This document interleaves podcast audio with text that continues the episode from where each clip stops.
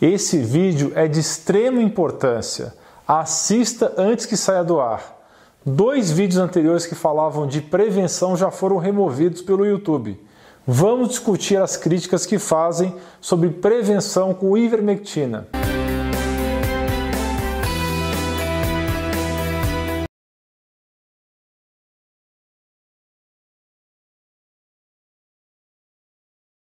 Pessoal, somente um quarto das pessoas, 20% que assistem os vídeos, se inscrevem. Mas por que se inscrever? Que tal ter acesso a mais de 600 vídeos do canal de saúde mais completo e diversificado do Brasil? E que tal ser avisado sempre que o um novo vídeo sair, ativando o sininho? Dê um presente para você e sua família para que vocês atinjam excelência em saúde. Será que é certo nós dizermos que a dose aprovada da ivermectina não é adequada para o tratamento do Covid, vamos analisar as alegações e rebater. Você vai ver a minha visão e em seguida os comentários brilhantes da doutora Lucy Kerr a respeito desse tópico. Os críticos do uso da ivermectina, incluindo a doutora Virginia Smith e colaboradores, sustentam que a ivermectina não consegue ficar em quantidade suficiente e por tempo suficiente no sangue para que possa atuar como preventivo do Covid-19. Por isso, ela usou o um modelo matemático farmacocinético após administração única e repetida do remédio nas doses habituais de 200 microgramas por ml. Estudo farmacocinético é aquele tipo de estudo em que se analisa como uma droga se comporta no organismo após a administração que concentração ela atinge e por quanto tempo ela fica circulando no corpo. As concentrações que ela conseguiu atingir no sangue não seriam compatíveis com aquelas que foram utilizadas no estudo in vitro, ou seja, em tubos de ensaio, que seriam inibidoras para o vírus. Esse estudo feito em tubo de ensaio é o famoso estudo australiano do Dr. Kali. Seria essa conclusão então verdadeira, a doutora Smith, a de que a ivermectina não serve para prevenção porque ela não consegue alcançar a concentração realmente efetiva?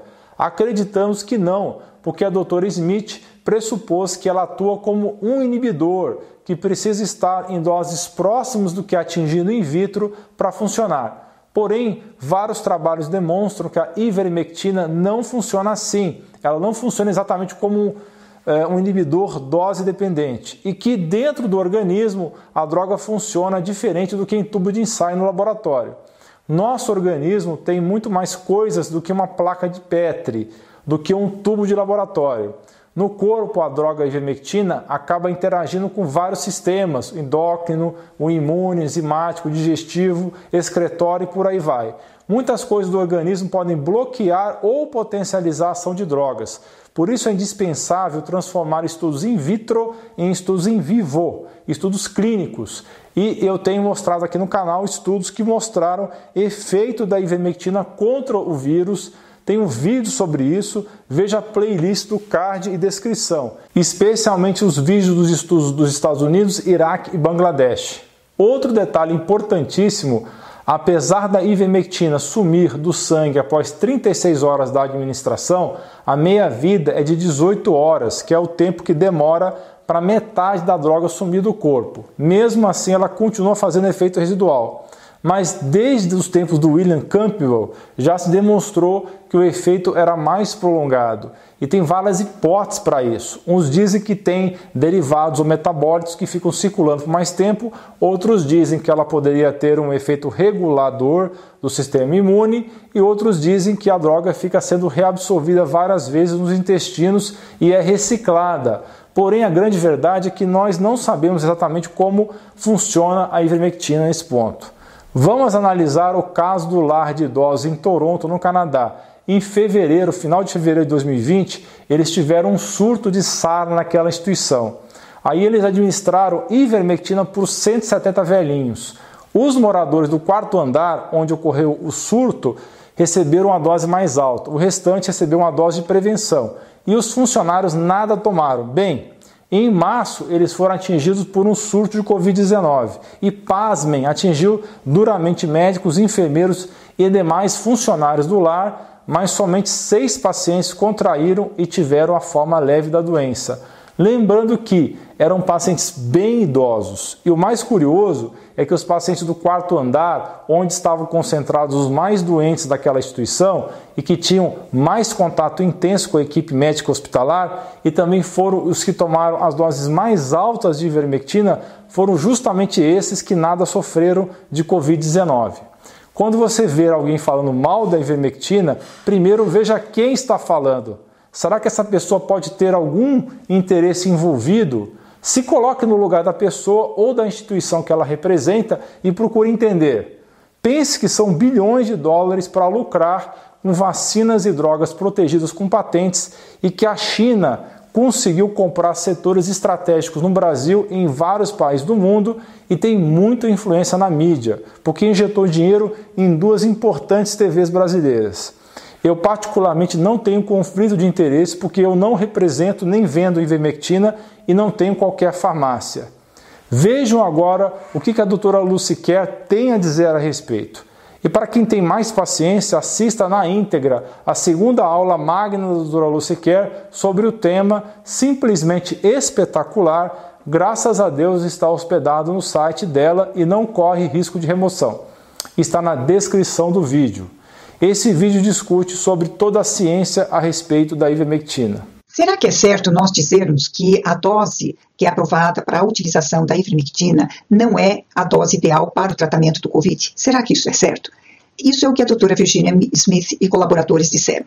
Eles fizeram uma simulação com o modelo farmacocinético, fizeram uma administração única, depois repetiram outra administração e as concentrações que ela conseguiu atingir no plasma não seriam compatíveis com aquelas que foram utilizadas in vitro e que conseguiram inibir o desenvolvimento do Covid-19. Lembra aquele famoso experimento do australiano, né?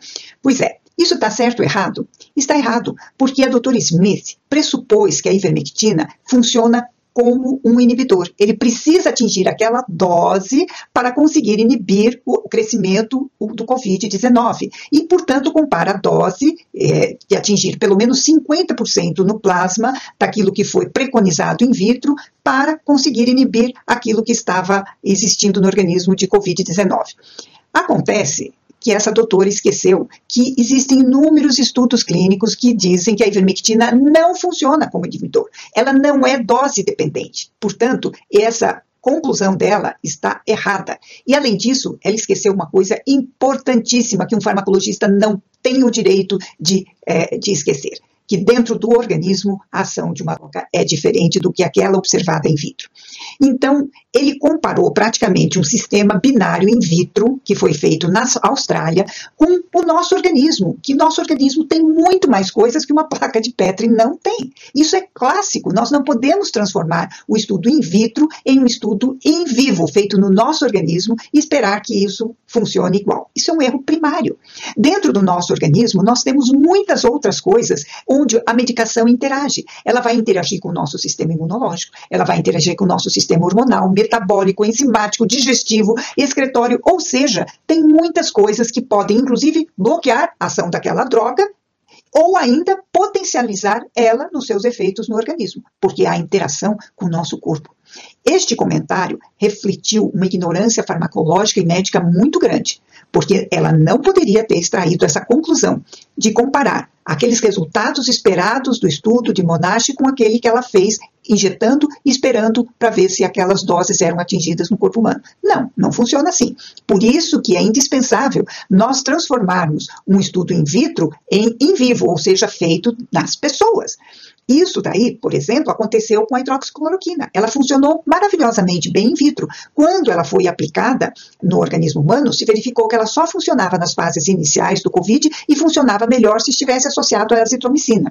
Então, foi necessário um teste in vitro para se saber isso. A ivermectina, já pelo contrário, ela consegue atuar nas três fases do COVID-19 e reduziu como nesse estudo da Flórida, 52% da mortalidade é, em pacientes que já estavam com respirador, estavam no UTI, estavam muito mal. Se isso fosse verdade, doutor Smith, a dose aprovada do FDA, da ivermectina, que foi aquela que foi administrada neste caso, funcionou como tratamento para o Covid-19, certo? Então, é melhor mudarem é, a essa versão Outra coisa muito interessante da ivermectina, que além dessa questão da dose, você dá uma dose muito menor do que aquela que foi feita na placa de Petri in vitro e ela funciona. E ainda mais, ela tem efeitos prolongados. É, atuando contra agentes patogênicos. Pode ser o vírus, pode ser bactéria, pode ser os parasitas. A meia-vida da ivermectina, ela é muito curta, seria 18 horas. Meia-vida é o tempo que ela fica circulando é, no organismo. 18 horas, metade já se foi, um dia inteiro, praticamente 48 horas, já foi quase tudo. Entretanto, desde William Campbell, já se demonstrou que o efeito era mais prolongado do que a dose permanecia em circulação. Uns dizem que isso é por causa que tem metabólitos e que eles atuam quatro vezes mais do que o tempo que a droga fica. Outros dizem que é efeito imunorregulador da ivermectina. Outros dizem que a droga fica sendo reabsorvida várias vezes no intestino e ela recicla. A verdade verdadeira é que nós não sabemos ao certo porque ela atua por um tempo maior do que ela fica circulando e detectável é, no sangue. E é possível que esse prazo seja até maior. Foi o caso do asilo de idosos de Toronto. Esse caso do lar de idosos de Valleyville, em Toronto, no Canadá, foi bem interessante, porque em fevereiro de 2020 é, eles tiveram um surto de sarna. Eram 170 pacientes e que então foi administrado a ivermectina.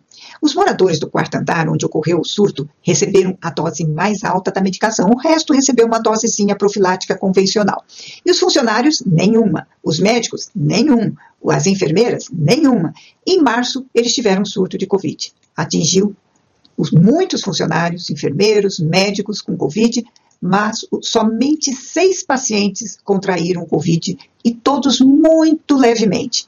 E eles eram tudo paciente de 89 para cima, pacientes muito idosos. E justamente o do quarto andar eram os pacientes mais graves, eram os pacientes que mais precisavam da equipe, que tinham maior contato com essa equipe, que estavam totalmente livres da doença. Nenhum paciente do quarto andar que recebeu a maior dose de ivermectina contraiu a doença. E o espaço de tempo foi maior do que aquele que se maior do que aquele que está estabelecido que a ivermectina teria droga circulando no sangue. Então, provas indiretas de que a ação é bem maior do que o tempo de circulação da droga e por isso que ela funciona preventivamente. E eu recomendo você, profissional de saúde que quer começar a atender na telemedicina, que conheça a plataforma Amigo. É o prontuário eletrônico mais completo do mercado e eu conheço vários. Eles têm um módulo integrado de telemedicina com todas as certificações digitais necessárias, além de um atendimento top. Não se esqueça de dar um joinha nesse vídeo, compartilhar com seus amigos e familiares e clicar em inscrever-se para que você e sua família atinjam excelência em saúde. Você é fera! Um grande abraço e um beijo no seu coração.